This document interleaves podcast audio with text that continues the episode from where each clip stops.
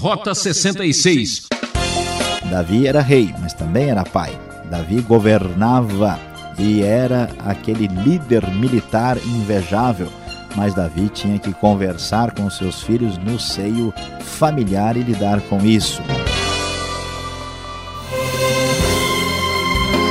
Aqui é Beltrão trazendo mais um programa Rota 66 a trilha da emoção para toda a família. Instantes finais em nossa série, no segundo livro de Samuel, que hoje começa explorando o versículo 20 do capítulo 18 e entra no 19. A Bíblia nos ensina que nós colhemos aquilo que plantamos, não é verdade? O professor Luiz Saião apresenta um desafio para você. O assunto da aula será Grandes Notícias de Tristeza. Como enfrentar os piores momentos da vida? Saiba que o exemplo é um comportamento contagiante. Quer ver como isso é verdade? Preste atenção nesse caso. Saião, é a sua vez. Fala, mestre.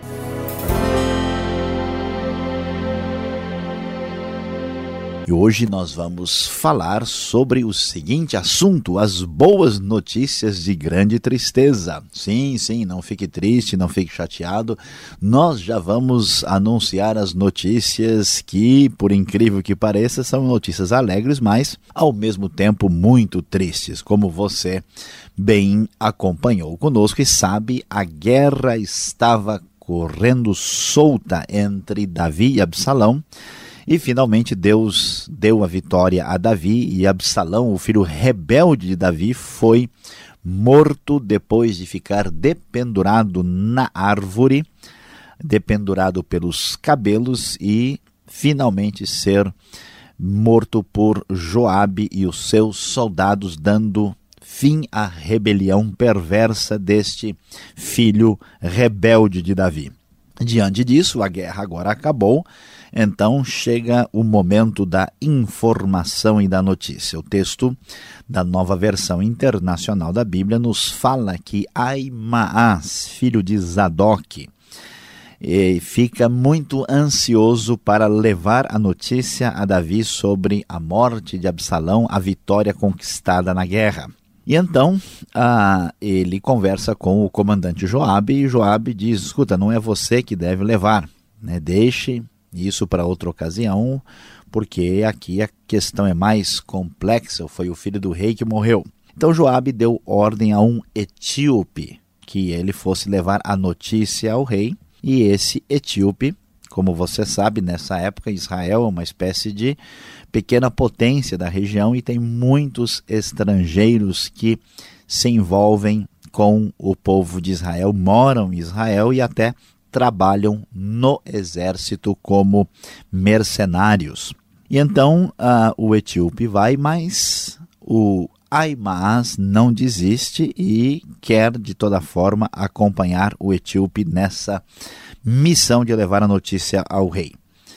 E diante disso, uh, o que acontece é que Aimaas vai e ele sai correndo de tal forma, diz o texto pelo caminho da planície, ele sai correndo até ultrapassa o etíope na corrida, na intenção de levar a notícia ao rei. Davi estava sentado entre as duas portas, a interna e a externa da cidade, e quando a sentinela subiu ao terraço que havia sobre a porta, junto à muralha, viu um homem que vinha correndo sozinho.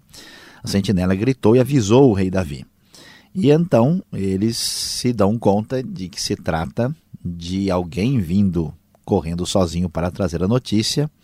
E a sentinela observa agora que dois homens vêm chegando e então se descobre que Aimaas está vindo e depois finalmente o etíope também. Então Davi, sabendo que Aimaas, recebe-o.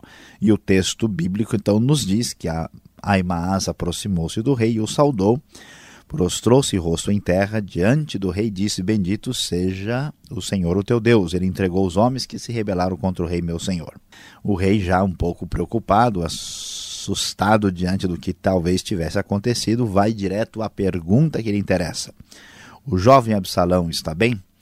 Aimaas, agora percebendo o clima, a situação, a dificuldade em que está envolvido, a notícia não é tão assim bem-vinda como ele imaginava. Ele responde: Vi que houve grande confusão quando Joabe, o servo do rei, enviar teu servo, mas não sei o que aconteceu. E então Aimaas ficou ali esperando até que o etíope chegou. E o etíope então traz a seguinte mensagem ao rei: Ó oh, rei, meu senhor, ouve a boa notícia. Hoje o Senhor te livrou de todos os que se levantaram contra ti. E a pergunta de Davi é uma só: O jovem Absalão está bem? O etíope então respondeu: Que os inimigos do rei, meu senhor, e todos que se levantam para te fazer mal acabem como aquele jovem. Na mesma hora, Davi entendeu: Absalão estava morto não havia mais esperança para o seu filho querido que tanto o odiava. Abalado por esta notícia terrível, o rei subiu ao quarto que ficava por cima da porta e chorou. Foi subindo e clamando: Ah, meu filho Absalão, meu filho, meu filho Absalão. Quem me dera ter morrido em seu lugar, ah, Absalão, meu filho, meu filho. O rei chora desesperado por causa da morte do seu filho. As boas notícias são notícias de grande tristeza. A notícia da vitória, a notícia da conquista contra os inimigos na guerra, a notícia de que Israel estava livre da rebelião não eram suficientes para que Davi pudesse lidar com isso. Diante dessa circunstância, a Joabe recebe a notícia de que Davi está inconsolável chorando por Absalão, numa situação muito complicada. Foi dito a ele: o rei está de luto por seu filho. Naquele dia o exército ficou em silêncio na cidade, como fazem os que fogem humilhados da batalha, e o rei, com o rosto coberto, gritava: Ah, meu filho Absalão, ah, Absalão, meu filho, meu filho. Diante dessa circunstância tão complicada e difícil, Davi não sabia como administrar sua relação familiar e a relação com a nação. Joabe então toma a frente das circunstâncias e vai falar diretamente com o rei. Então Joabe entrou no palácio e foi falar com o rei: Hoje humilhaste todos os teus soldados, os quais salvaram a tua vida, bem como a de teus filhos e filhas, de tuas mulheres e concubinas. Amas os que te odeiam e odeiam os que te amam. Hoje deixaste, deixaste claro que os comandantes e seus soldados nada significam para ti. Vejo que ficaria satisfeito se hoje Absalão estivesse vivo e todos nós mortos. Agora vai, encoraja teus soldados. Juro pelo Senhor que se não fores, nenhum só deles permanecerá contigo esta noite, o que para ti seria pior do que todas as desgraças que já te aconteceram desde a tua juventude. Diante dessa repreensão, repreensão saudável e até sábia de Joabe, o rei levantou-se e sentou-se junto à porta da cidade. Quando o exército soube que o rei estava sentado junto à porta, todos os soldados juntaram-se a ele. Diante dessa circunstância difícil e inusitada, agora Davi tenta se recompor hum, por causa das palavras de Joabe e em conversa com os seus, seus próprios soldados, ele tenta reajustar a situação, recompondo a sua vida diante da liderança do povo de Israel. Ah, o texto então prossegue e nós lemos no versículo de número 11: quando chegou aos ouvidos do rei o que todo Israel estava comentando, Davi mandou a seguinte mensagem aos sacerdotes Adoc e Abiatar: Pergunte às autoridades de Judá por que vocês seriam os últimos a conduzir o rei de volta ao seu palácio. A partir do versículo 9, então, o texto vai nos falar como Davi retorna para Jerusalém, vence a sua crise pessoal e vai ser reconduzido à liderança. Mas aqueles problemas antigos, complexos que existem na nação de Israel, uh, estão presentes aqui e mostram como são difíceis de serem ah, devidamente contornados. Percebam que, percebam que Judá, ah, muitos dos líderes não estão convencidos de que Davi deva ser reconduzido a uma espécie de divisão se manifestando aí dentro do reinado do grande rei Davi. E depois de muita conversa, depois de tentar ajustar essa dificuldade, versículo 14 nos fala que as palavras de Davi conquistaram a lealdade unânime de todos os homens de Judá, e eles mandaram dizer ao rei que voltasse com todos os seus servos. Então o rei voltou e chegou ao Jordão. Depois disso, nós vamos ver como Davi lida com várias dificuldades agora, depois de vencer a notícia triste que dominara o seu coração. Davi eh, consegue o apoio de todos, ainda que esse apoio mais tarde não vai ser um apoio que vai prevalecer para sempre em Israel, já há uma divisão, uma pequena ruptura dentro do país que nunca conseguiu unidade absoluta e completa. Davi então encontra-se com pessoas que no passado foram problemas sérios para ele. Primeiro, aparece aí no versículo 18 a figura de Simei. Lembre-se que Simei havia amaldiçoado Davi lá no capítulo 16. E nessa hora, Simei, desesperado, chega a Davi e diz: Que o meu senhor não leve em conta o meu crime, e que não te lembres do mal que o teu servo cometeu no dia em que o rei, meu senhor, saiu de Jerusalém, que o rei não pense mais nisso. Eu, teu servo, reconheço que pequei, por isso, de toda a tribo de José, fui o primeiro a vir ao encontro do rei, meu senhor. Então Abisai, filho de Zeruia, interfere e diz: Se me amaldiçoou o ungido do Senhor, ele deve ser morto. E é interessante, Davi respondeu: O que é que vocês têm com isso, filhos de Zeruia? Acaso se tornaram agora meus adversários? Deve alguém ser morto hoje em Israel? Ou não tem hoje a garantia de que voltei a reinar sobre Israel? E o rei prometeu a si meio sob juramento: Você não será morto.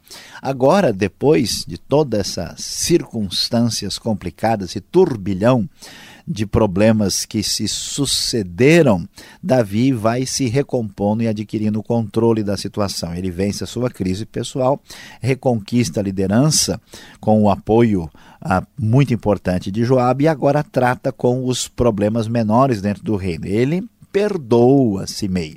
Isso chama atenção. O caráter pacífico e tranquilo de Davi, Davi não age com crueldade. Ele perdeu o seu filho, passou pelo que passou e ele sabe como lidar com uma circunstância ah, complexa, como é o caso de Simei. Em seguida, Davi acaba descobrindo os problemas que Ziba tinha levantado falando mal de Mefibosete. Mefibosete aparece no versículo 24 como alguém que estava, inclusive, num processo de lamento muito grande. Ele não tinha lavado os pés, nem aparado a barba, nem lavado as roupas. Parece que estava numa situação de grande lamentação. E aqui, Davi então conversa com Mefibosete e acabam acertando os problemas, as dificuldades de relacionamento entre ele e o seu servo Ziba. Inclusive, a decisão é tão boa que o versículo 29 disse que claramente a minha decisão é que você e Ziba dividam a propriedade. E Davi também é muito bondoso com quem o havia a, auxiliado Uh, anteriormente, no capítulo anterior, é Barzilai, que ele tenta levar também para Jerusalém, mesmo que Barzilai, que era um homem rico, um homem que tinha apoiado Davi, sustentado quando ele permaneceu em Manaim, uh, e este homem agora é idoso com mais de 80 anos, cerca de 80 anos de idade, este homem também é apoiado por Davi. Davi mostra a sua bondade, mostra a sua atitude correta em resolver conflitos. Aqui aparece um quadro quando Davi recomposto começa a reconquistar uma liderança saudável sobre a nação de Israel. Versículo 40 vai nos dizer é, que o rei segue para Gilgal e com ele foi Quimã. Todo o exército de Judá e a metade do exército de Israel acompanharam o rei mostrando mais uma vez a fragilidade do reinado que vai se acentuar no decorrer dos anos. Então vemos aqui que a crise política de Israel agora tem um momento de mais tranquilidade. Essa tranquilidade se dá pela vitória sobre o exército de Absalão. Davi vence a sua crise familiar e começa a reconquistar o espaço e poder, mas você deve ficar ligado, porque as boas notícias de grande tristeza ainda não são a, o ponto final da história do reinado de Davi. As dificuldades, a pequena ruptura do reino vai preparar caminho para rebeliões e problemas que ainda irão acontecer. Você não pode perder. Continue acompanhando o Rota 66. Vamos logo às perguntas para que o nosso aprendizado prossiga e vá adiante.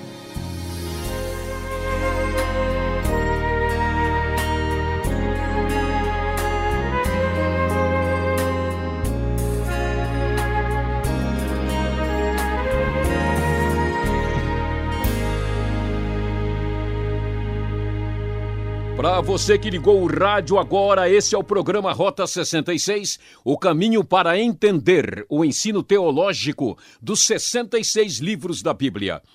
Esta é a série de estudos no segundo livro de Samuel, hoje no capítulo 19. Tema de nossa exposição: Grandes Notícias de Tristeza. O Rota 66 tem produção e apresentação de Luiz Saião, redação Alberto Veríssimo e na locução Beltrão. Essa é uma realização transmundial. Marque lá, Caixa Postal 18.113, CEP 04626-970, São Paulo, capital. E-mail rota66 arroba transmundial.com.br. Participe! Vamos voltar para a aula e tirar as dúvidas.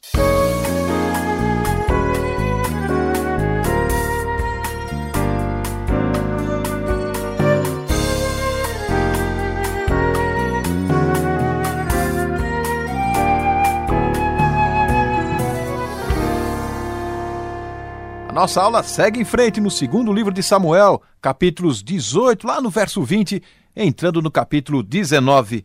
Professor Luiz Saião, tanta confusão para dar uma notícia. Aqui no verso 19, por que essa disputa entre mensageiros e Joabe? Faz uma opção, leva o ligeirinho aqui, o etíope. Alguém bom de corrida, né? Pois é, pastor Alberto, é, parece uma coisa meio estranha, inclusive parece que Joabe não quer que o Aimaas leve a notícia, né? E a gente fica assim meio confuso, que disputa é essa? Parece que a disputa é Davi e Absalão, mas agora é na planície de maratona aqui quem corre mais, né? E o que está acontecendo? É que o Aimaas ele era mensageiro e ele parece que quer levar a notícia porque a notícia é importante, é fundamental. E como Aimar sempre era visto como uma pessoa que trazia notícias, notícias boas, e parece que Joabe está um pouco preocupado e não querer dar a ideia, transparecer a ideia de que ele está comemorando com a morte de Absalão. Então, então ele tenta segurar o Aimaas e mandar o etíope, que é alguém que vai chegar sem levantar aí a expectativa de qualquer tipo de torcida para um lado e para o outro, né? Mas o Aimaas vai de qualquer maneira, ele quer ir e quando ele chega lá e percebe a pergunta de Davi, acho que cai a ficha, né? E ele então pega leve e deixa que o etíope traga a notícia. Então é provável que são esses meandros de política e relacionamento é que levam a essa disputa de mensageiros aí na corrida para levar a notícia. É, que situação fica essa? A pessoa gosta de dar notícia, mas quando pega lá na frente para falar, aí ele vê que é sério o assunto. Agora, um rei, Davi, que não consegue administrar uma crise na sua casa, não consegue administrar, educar os seus filhos, ele vai colocar a nação de Israel todinha em destruição por causa de Absalão? Pois é, pastor Alberto, olha que coisa surpreendente. De fato, a grande questão que aparece aqui é essa. O Davi aparece como um grande rei e o texto bíblico vai reforçar apenas a ideia de que este grande homem de Deus, que é um grande rei, um grande administrador, que fez tantas coisas boas, tem a sua fragilidade, a sua fraqueza. Davi, de certa forma, está colhendo o que ele mesmo plantou, mas é claramente perceptível que ele tinha uma espécie de atitude incorreta como pai. Ele protegeu demais Absalão e, de certa forma, criou todo o problema. Nós vamos ver que nós, seres humanos frágeis, conseguimos fazer certas coisas graças à observação de princípios sábios e graças à bênção de Deus. Essa é a história de Davi. Mas nós estamos sempre na condição de fazer uma grande bobagem por causa da nossa fragilidade, inconstância e falta de sabedoria. Grande rei é Davi, mas com problemas familiares sérios. Esse é um drama que todo mundo enfrenta. É, o grande rei Davi, no capítulo 19, mostra assim um outro lado que a gente não conhece. Além de estar assim emocionalmente abalado, sofre agora a pressão do seu general. Nessa situação, de momento, na vida política, quem é que manda mesmo? Joabe ou Davi, hein? Pois é, na verdade o rei é Davi, mas a coisa fica complicada. Por quê? Porque Davi perde a referência, ele está tão ligado emocionalmente ao filho que ele acaba perdendo a perspectiva de prestar atenção ao que aconteceu à nação Ele gostaria que de ter vencido essa batalha, essa vitória, mas de ter preservado Absalão. Seu desespero é tal que Joabe fica muito aborrecido e Joabe, de certa forma, toma as rédeas aqui e chega junto de Davi e diz: "Escuta, nós salvamos a sua vida, salvamos a nação e somos tratados desse jeito, você está perdendo né, o bom senso. Como é que nós vamos conseguir convencer o exército de Israel? Nós vamos perder tudo. Então Joabe toma a frente, mas infelizmente, né, uh, Davi não consegue entender toda essa realidade e depois Joabe vai ser até punido, ele vai perder a sua posição de comandante do exército para Amasa mais tarde por causa da maneira como Davi reagiu. Davi conseguiu voltar à sua posição de rei ele ouviu até o conselho de Joabe, mas ele ainda ficou com o seu sentimento marcado. Ele perdoa a gente que o amaldiçoa, mas tem dificuldade de aceitar a morte de Absalão. Agora, curioso, no final do capítulo 19 aqui do segundo livro de Samuel, lá no verso 41, a gente começa a notar assim um, um conflito, uma crise que parece que fica inevitável segurar entre norte e sul. O norte sendo desprezado, deixado de lado, e o sul, duas tribos lá comandando, né? Judá, Simeão. Essa crise vai parar onde, hein? Pois é, pastor Alberto, a coisa é difícil e a gente vê o cenário. Lembrem-se de que as tribos não conseguiram uma boa unidade. Saul não conseguiu unificar devidamente o país. E agora, mesmo com tudo que Davi fez, essas ranhuras, né, esse clima de torcida adversária ainda permanece. Versículo 42, por exemplo, os homens de Judá respondem aos israelitas: Fizemos isso porque o rei é nosso parente mais chegado. Por que vocês estão irritados? Acaso comemos das provisões do rei ou tomamos dele alguma coisa? Os israelitas respondem de que jeito? Somos dez com o rei, e muito maior é o nosso direito sobre o Davi do que o de vocês. Por que nos desprezam? Nós fomos os primeiros a propor o retorno do nosso rei. Mas os homens de Judá falaram ainda mais asperamente do que os israelitas. Então o clima é de distinção e de oposição. Né? Essa realidade, à medida em que Davi mostra fragilidade, ela aparece mais. Isso vai ajudar a gente a entender o desfecho da história de Israel e do que acontece com a divisão que nós vamos estudar mais para frente, mostrando aqui que essa unidade nunca conseguiu ser substancial e no final do texto aqui do capítulo 19 isso está mais do que claro. Tá certo, Sayão, obrigado pela explicação. Você está acompanhando o nosso estudo. Fique ligado, vem agora a aplicação do estudo para você.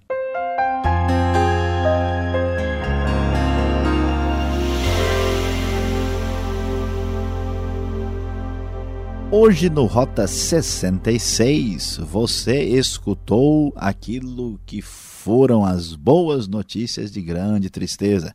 Sim, sim, não tem nada a ver com você, mas sim com a notícia da morte de Absalão por causa da sua rebelião contra o seu pai Davi. Capítulos 18, a segunda parte, e o capítulo 19 foram os alvos do nosso estudo. E diante de tanta batalha, guerra, rebelião e tanto assunto, consolo do rei triste, diante da notícia lamentável, qual é a lição que nós temos hoje para a nossa vida? O desafio que Davi teve de enfrentar é o desafio que você enfrenta no seu dia a dia, o equilíbrio entre equilíbrio entre família e profissão. Davi era rei, mas também era pai. Davi governava e era aquele líder militar invejável. Mas Davi tinha que conversar com seus filhos no seio familiar e lidar com isso. Como é difícil, esse desafio hoje é mais intenso na sociedade atual. Busque a Deus, conheça os seus princípios, leia a Bíblia, conheça a sabedoria que vem do passado da parte de Deus, porque uma das maiores necessidades para homens e mulheres dos nossos dias é ter o equilíbrio perfeito entre família e profissão. Que Deus abençoe o seu coração. Rota 66 vai encerrando o seu programa de hoje.